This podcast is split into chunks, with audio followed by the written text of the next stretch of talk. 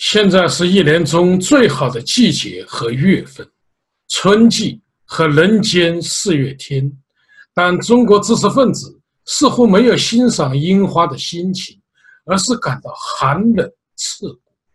在许章润教授被停职停课后，经济学家张维迎写了一首《信天游》来表达他的心情。三月里刮起数九的风。满树的桃花结成冰，天上的星星数不清。清华园出了个许先生，这么大的锅里放不下几厘米，这么大的校园容不下一个你，这么旺的柴火烧不热一锅水，这么长的绳子拴不住你的嘴。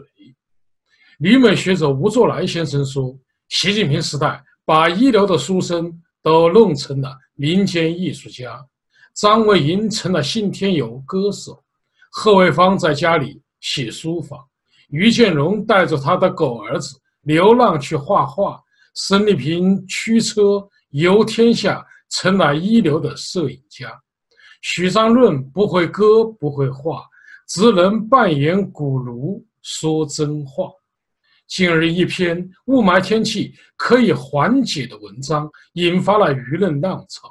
文章来自一名清华学生，他在文章中披露，自己三月二十五日已向清华大学纪委监察室举报马克思主义学院教师吕佳教授，并公开了他的举报信。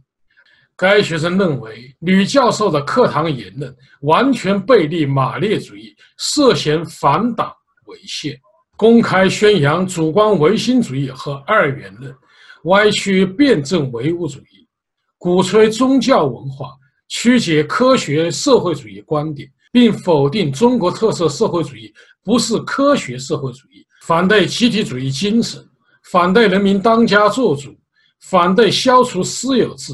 反对公有制，污蔑中华民族的精神状态和文化成果，还不加甄别的公开引用伪造的证据和数据。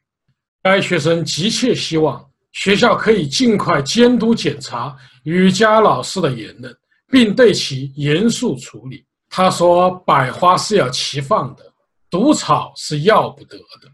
扫除这些毒草，社会主义信仰之花。”才能更为鲜艳繁茂。他盼望上级机关逐步扫除思想政治课上的牛鬼蛇神。吕佳教授到底在思想道德修养与法律基础的课程中传播了哪些反对马列主义、反党违宪的言论呢？我们不妨啊来分析一下。吕教授在课程中讲了以下的观点：第一，独立的精神。和自由的思想，女教授认为，独立的精神是思想自由的前提，个人是精神的本体。第二，她主张文化传承的保守主义，他认为，个人只有在先哲思想的引领下，才能健康成长。第三，人生观不是科学世界观，他说，正确的人生观就是正确的人的观念。如果人的世界观真成了科学世界观，意味着人失去了保持自我的能力，在精神上为更高智能生命所奴役。第四，西方文明源于基督教文化。他认为，西方国家最主要的思想教育形式——西方文化，乃为基督教文化，是世界文明的主流。第五，质疑集体主义，人民当家作主。消灭私有制观念，仅就人民当家作主的观点，他认为社会化生产必须由少数人管理，工人参与企业管理，并不能改变事情的本质。人民名义上是生产资料和社会的主人，现实中却不是，也无法成为生产与生活的主人。综上可见，吕家教授讲述的道理啊，并不高深。都是一些哲学常识，与中学政治课本的洗脑观点不同，是在说正常人的话。但该学生的观点却让我们莫名惊诧。他认为辩证唯物主义的世界观是马列主义哲学的核心理论基础。一个人若对马列主义有信仰，首先应该认同辩证唯物主义世界观。例如，世界统一于物质，精神决定于物质，同时反作用于物质。世界按照客观规律不断演变中。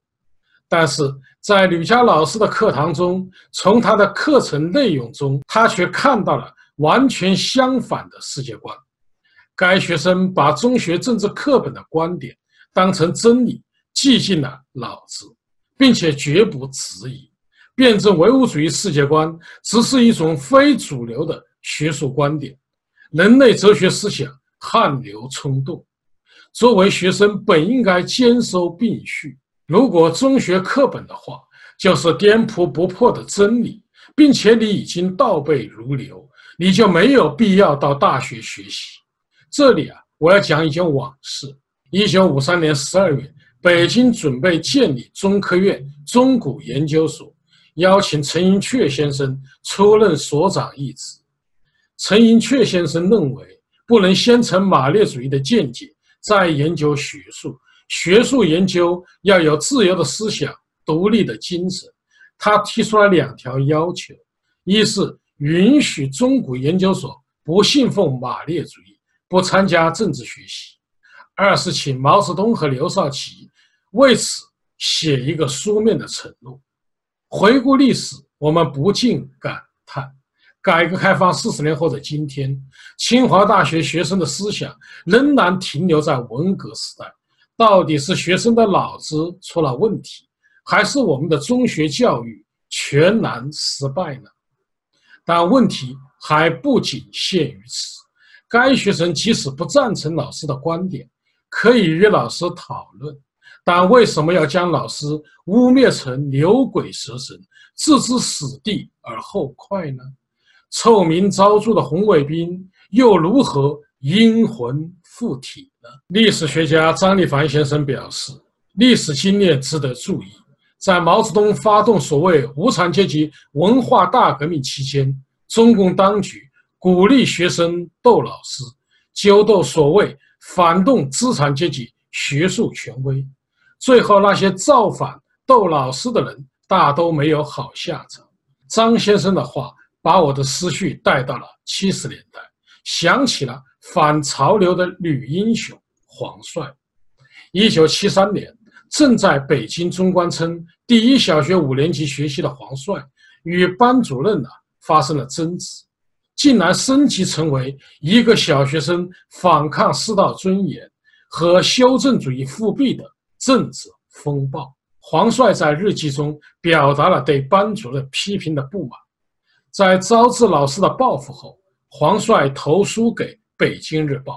一九七三年十二月二十八日，《人民日报》加边子汉转发了《北京日报》的一个小学生的来信和日记摘抄之后，黄帅作为反潮流革命小闯将，家喻户晓，全国中小学迅速掀起了。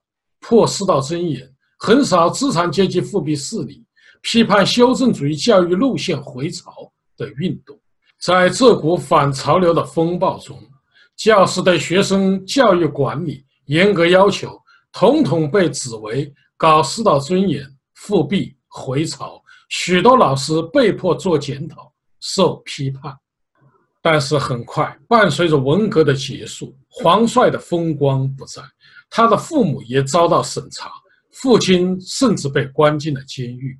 二零一七年十二月十日，郁郁寡欢的黄帅去世，享年五十七岁。黄帅对老师的不满而投书《北京日报》，尽管不太理性，但他毕竟是个小学生。以后以他的名义掀起的政治风暴，并不能归咎于他，因为他只不过是一个被中共利用的工具。文革结束后，他也就像一把旧夜壶被中共抛弃。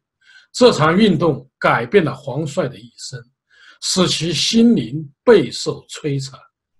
但今天告密的清华大学学生却是一个成年人。